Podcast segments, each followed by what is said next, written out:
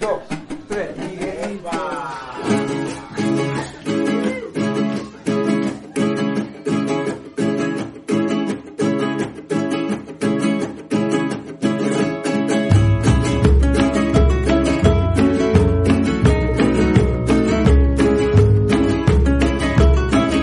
Esta música está buenísima. Esta música está buenísima. Voy a cometer una cosa que no debo cometer, pero que recuérdame la canción, eh, Lean, de, de la entrada esta. ¿De dónde? Porque ahora te van a escucharla cuando termine el programa, ¿eh? Vos sabés que el programa pasado nos hacíamos la misma pregunta, no me salía el nombre de la canción, es de ¿De Natalia verdad es Lafourcade, esto? Pero la canción es Tú si sabes quererme. La buscamos me en. Lafourcade. Después me Ah. acordé, claro, y es de Natalia Lafourcade. Sí, sí, Ah, de sí. Natalia Tú si Lafourcade. sabes quererme. Ah, está muy buena esta para escucharla, ¿eh? Para, para muy buena. A ver, esto significa que vamos a Rincones con Encantos. Yo tengo especial predilección por este sitio y yo sé que ha trabajado mucho, lleva más o menos toda la semana sin dormir, estudiando, investigando, analizando, se fue para allá, volvió, eh, estuvo ahí. Bueno, a ver, primero di el sitio bien dicho y ahora le vamos a preguntar a la gente si le cono- lo conoce o no lo conoce. Eh, eh, tenemos el rincón con encanto es eh, Gualeguaychú, más específicamente Parque Unzué, no sé si lo dije bien. Muy bien, Eh, ¿eh? Perfecto, viste que esto fui y todo, o sea, yo me imagino, he visto las fotos en las redes sociales entrando en el Parque Unzué. Exactamente. Y la realidad es que acá vamos a plantear una cuestión que surgió la semana pasada, que hicimos la paloma, que lo que dijimos que era un, es que en un lugar como medio de las clases medias altas, como que está, iban a hacerse un poco los austeros, ¿no? Como una, un- esa dinámica. Pusimos un concepto que era un poco argentino, que quizás otros países no lo entendieron, pero ese era el concepto. Y la realidad que eh, Gualeguaychú lo que tiene es que sí tiene un componente bastante más popular y masivo que La Paloma en Uruguay. Es una, es un lugar de que, que tiene como más, una cuestión más de entretenimiento familiar, eh, de, de- hacer cosas en- eh, más colectivamente y demás.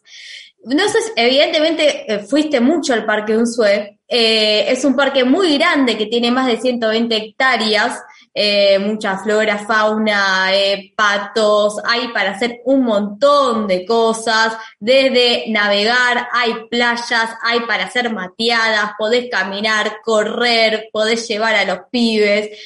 No sé, ¿qué es lo que yo te veo caminando ahí pensando un nuevo libro, escribiendo cómo salió Evo Morales de Bolivia? Contame también un poco vos cómo, ¿qué haces en Parque La primera pregunta es, eh, voy a, voy a responder a lo gallego con otra pregunta. Vaya, ¿tú has ido alguna vez a Gualeguaychú? He, he ido de pasada. ¿De pasada qué Eh, significa? de ¿Que pasada. pasaste por la ruta? sí. O sea, Sí. iba, no, no, a ver, Leandro Álvarez, ¿has estado alguna vez en Gualeguaychú? Sabes que nunca estuve, Alfredo, pero me gustaría, me gustaría mucho conocer, sobre todo después de, de los lindos comentarios que vos tenés para con esa ciudad. Flavia, ¿has estado alguna vez en Gualeguaychú? Específicamente en carnaval, así que sí.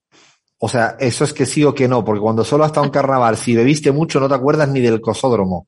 No, no, sí, sí, recuerdo el parque, recuerdo todo. Es cierto que me acuerdo más del corsódromo que de otras cosas, pero sí, sí estuve y recorrí un poco. A mí me llamó una vez la atención cuando fui la primera vez a Gualeguaychú, la segunda, eh, le dije a mucha gente en, en Capital, en, en Buenos Aires, eh, que había estado en Gualeguaychú, me llamaba poderosamente la atención, fíjate que aquí no es que sea una muestra representativa, lo poco que conoce la gente Gualeguaychú. Es más, alguna gente creía que era una ciudad del norte argentino.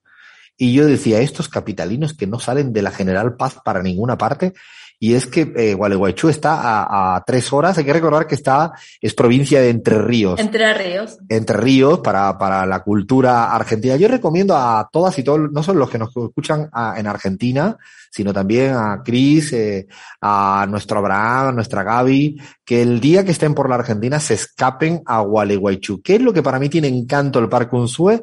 Bueno, tú lo has dicho bien, eh, Bahía, es que tiene algo, alguito de popular, alguito de sencillo.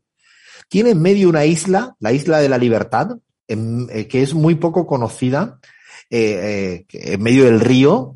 Es un río, un afluente, ¿no? Bien caudaloso, bien hermoso. Y además, realmente, el, el Parque Unzué para mí es una maravilla de la naturaleza, o sea, es una verdadera maravilla de la naturaleza. Pasear por la costanera de Gualeguaychú, viendo la isla de la libertad y viendo no sé cuántos pájaros y no sé cuántos animales. Y la verdad que cuando llegué allá me pareció un paraíso absoluto a escasas tres horas y medias de... Y luego los enterrianos, me gustan el tono. Ah, me gusta hasta las palabras que dice que aprendí allá, que se llama, a ver si lo digo bien, eh, jurises, ¿no? Que es como... Gurises. Gurises. Sí, gurises, cuando dicen a los chicos gurises, ¿no? Y tiene la forma de hablar más tranquila. Me gustó mucho, me pareció muy, mucho, y está muy cerca de Uruguay, de hecho, está bastante cerca de Fray Bento, está muy cerca.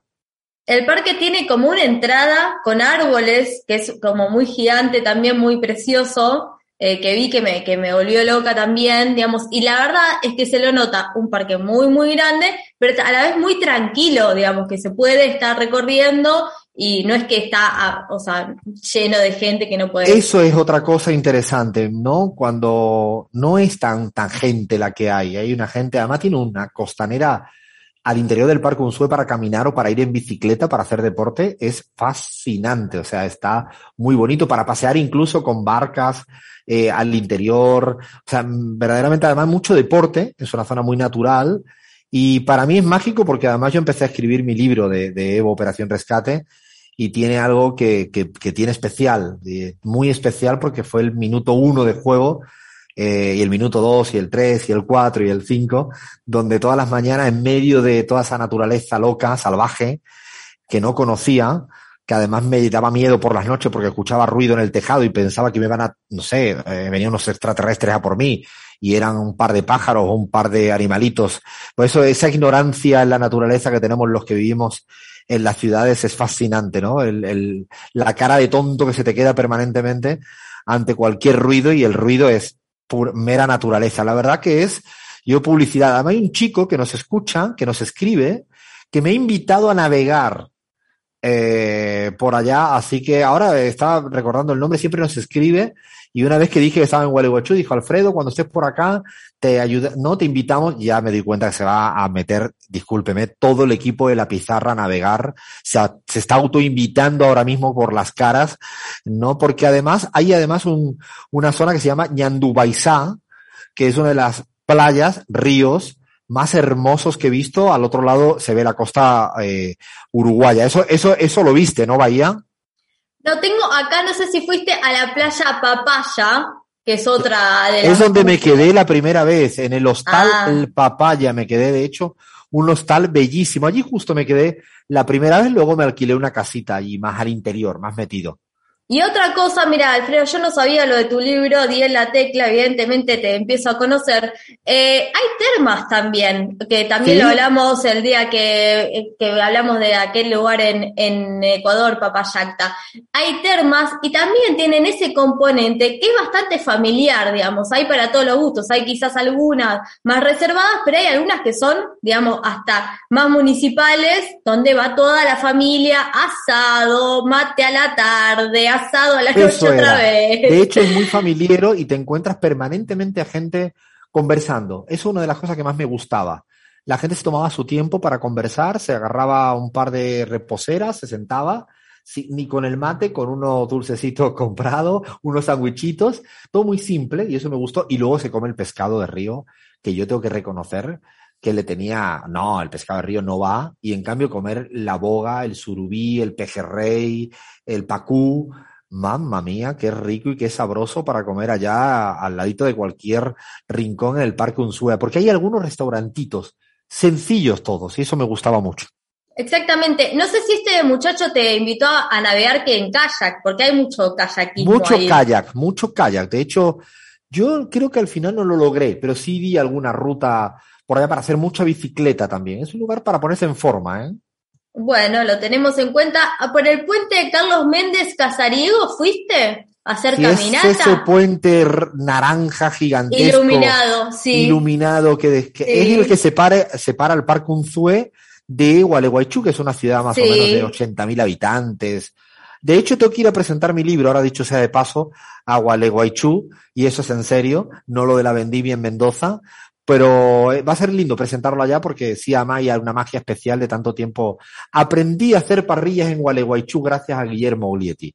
ya con eso para mí quedará para, para la memoria el, el, ese rincón en el mundo. Perfecto. Y bueno, y por último tenemos por supuesto el paseo por la costanera, también para, para caminar, para ir por los barcitos, lo que nos gusta a nosotros, eh, comer en la costanera. ¿Barcitos has dicho? Barcitos. Eh, y también en los paseos por el puerto, ¿no? Que también se puede realizar caminata y los balnearios, por supuesto, de Gualeguaychú. Me parece, no fui, pero, pero ya que te gusta a vos, me va a gustar a mí también. Y este componente popular y familiar y cálido me parece que es una de las cuestiones más destacadas que podemos decir sobre este lugar. Ha sido gratis, ¿eh? no le estamos pidiendo plata al Ministerio de Turismo de Gualeguaychú y de Entre Ríos. Mm, si llega una publicidad la vamos a aceptar de buena fe, pero verdaderamente para mí es un sitio muy, muy especial y además me gusta que no sea de los lugares más reconocidos en la, en la Argentina con, con tanto, tanto encanto. Bueno, paramos hasta acá en este este lugarcito con, con, mucho encanto que algunos le darán envidia. Yo, estando incluso acá, que estoy bien, ya tengo ganas de irme para allá. En la próxima tenemos pendiente el Chapare, así que vayan proponiendo lugares con encanto en la Argentina, en Bolivia, en Ecuador, en México, donde sea. Llega bastante informativa y estamos ya a punto de terminar de si rescatamos a la Gaby, que la tenemos perdida en el aeropuerto. Bueno, seguimos un poquito más en la pizarra.